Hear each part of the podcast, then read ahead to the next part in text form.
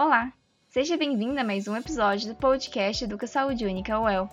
No episódio de hoje, vamos conversar com a professora Patrícia de Oliveira sobre saúde ambiental. Seja bem-vinda, professora! Olá, eu sou a Patrícia de Oliveira Rosa da Silva, docente da Universidade Estadual de Londrina, coordeno o projeto Sala Verde Sibipiruna. É um projeto integrado entre extensão, pesquisa e educação ambiental. E vim, a convite do projeto de extensão Educa Saúde Única da UEL, conversar sobre educação ambiental. Primeiramente, vamos definir o que é educação ambiental e ressaltar a sua importância. Bem, a educação ambiental é, sobretudo, um processo educativo e é educativo de médio a longo prazo. Nesse processo, os indivíduos e a coletividade organizada colaboram com a conservação e a defesa do meio ambiente ecologicamente equilibrado, que é um bem de uso comum do povo e a sadia qualidade de vida e sua sustentabilidade. Bem, essa definição ela é inspirada nas legislações vigentes brasileiras e traz toda a sua conotação antropocêntrica.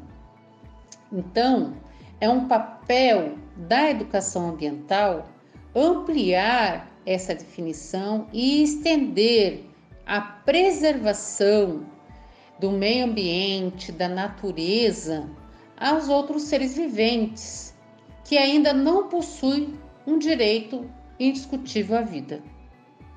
Por isso, esse processo, que é a educação ambiental, que é a construção ou ratificação de valores sociais, princípios, atitudes e condutas, seja uma construção de visão ampla, de visão holística para a preservação tanto dos animais humanos como dos animais não humanos, assim como dos demais seres que fazem parte da biodiversidade brasileira. A educação ambiental se apropria dos ensinamentos da ecologia, não somente dela. Porém, a educação ambiental não deve se restringir a amenizar ou mitigar a depredação, a degradação ambiental provocada pela industrialização. Então, qual é o papel e a importância da educação ambiental? A educação ambiental cumpre enorme importância e seu papel ao ampliar a nossa consciência de mundo, de classe, a nossa consciência e participação nas esferas políticas especialmente aquelas que estão em nosso primeiro alcance, como os conselhos municipais de meio ambiente, de educação, de desenvolvimento rural, de cultura, que necessitam discutir com os diversos cidadãos as consequências do setor produtivo no meio ambiente artificializado ou natural.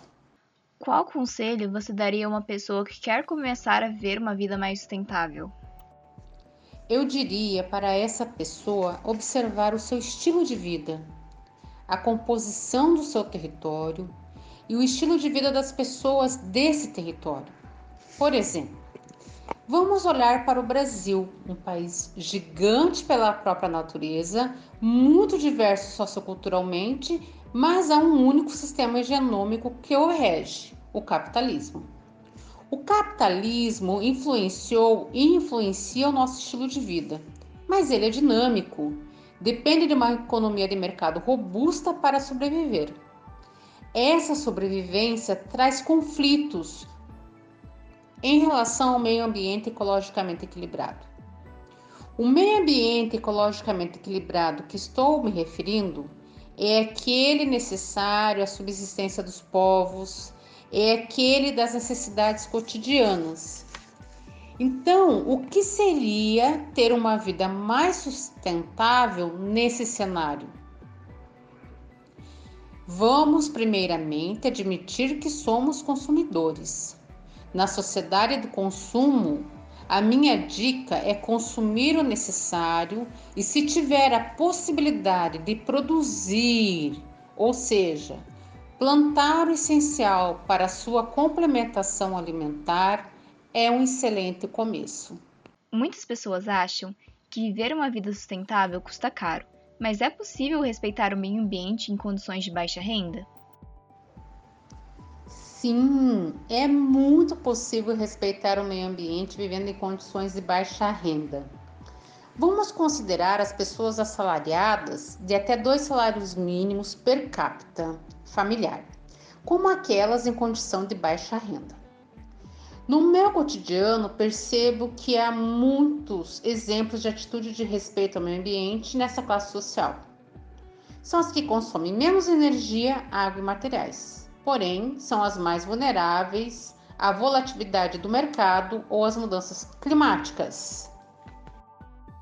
Talvez o território onde essas pessoas moram esteja sob a negligência do poder público em se tratando de saneamento básico.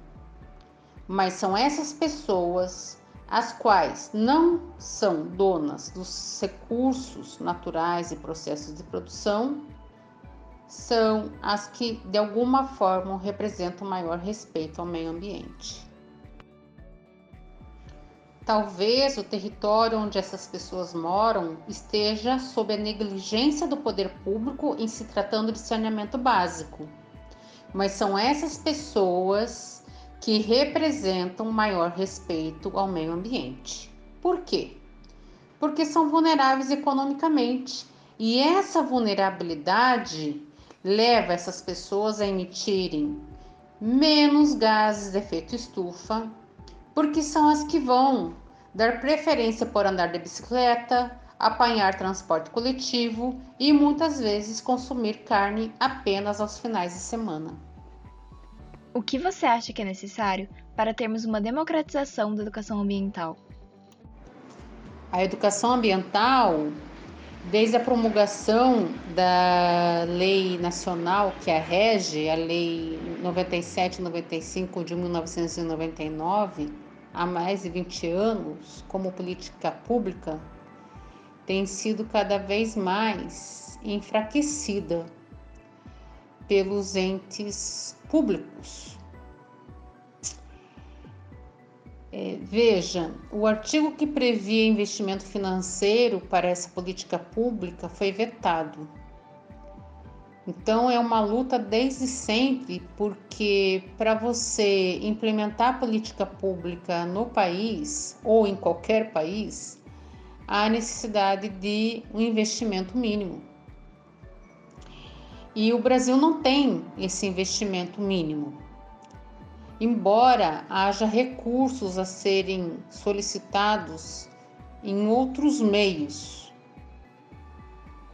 mas aí vai depender de cada organização e sua coordenação na busca desses recursos.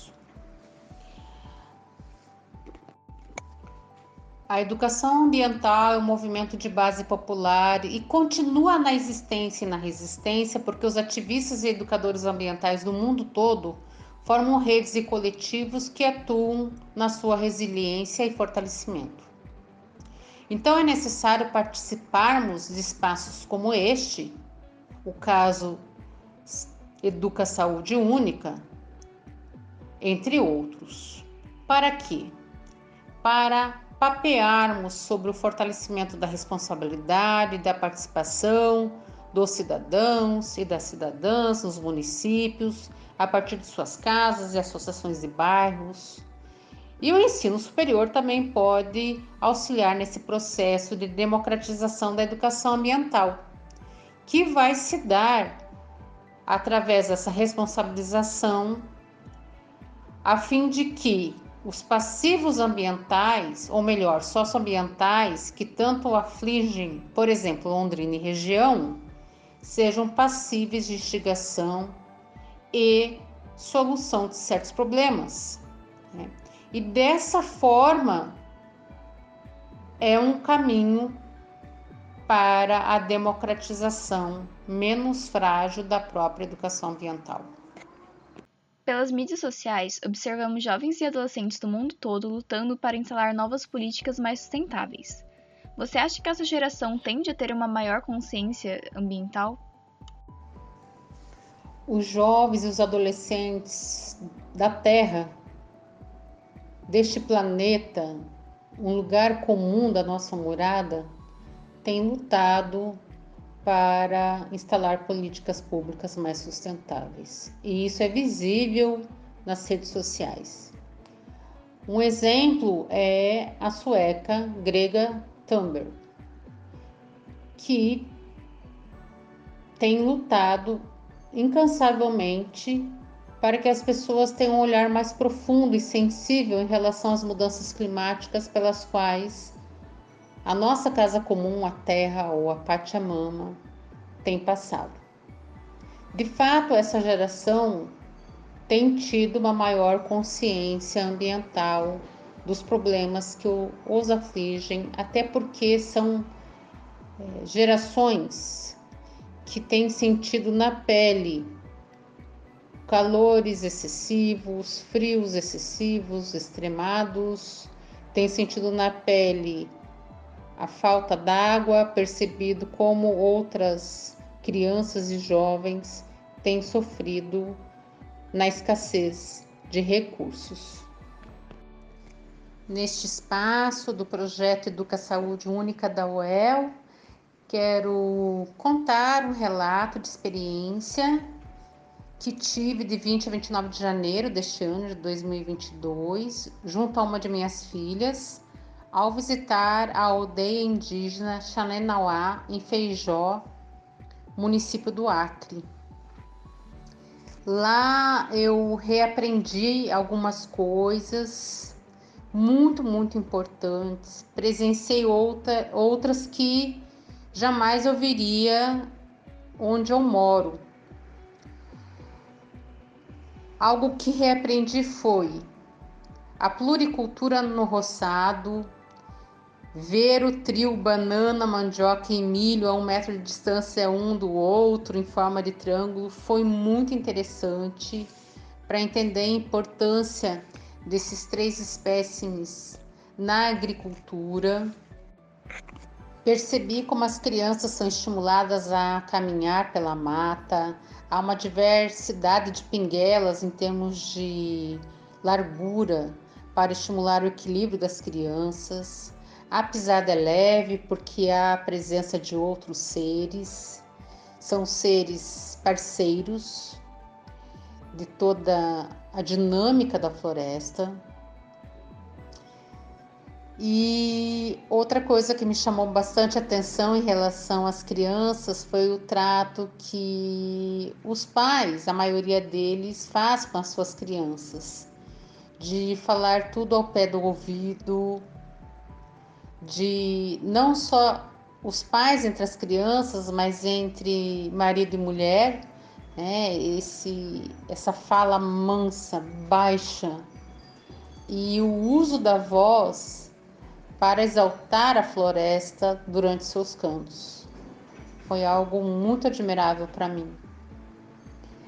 Outro ponto admirável foi como o rio os seres dos rios, a terra, a samaúma, mãe da floresta, entre outras plantas, são consideradas sagradas e servem de referência à sobrevivência, à subsistência e à espiritualidade daquele povo. E quanto à sacralidade da natureza, o Xanenauá reverencia a floresta amazônica diuturnamente por meio de seus rezos e rituais sagrados.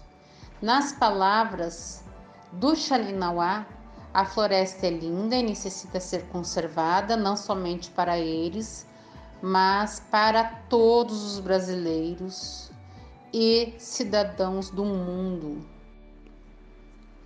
Quero complementar que estou à disposição no Departamento de Biologia Geral, assim como na Comissão Universidade para os Índios da UEL, a CUIA, e que temos muito a aprender sobre sustentabilidade com os originários desta terra chamada Brasil.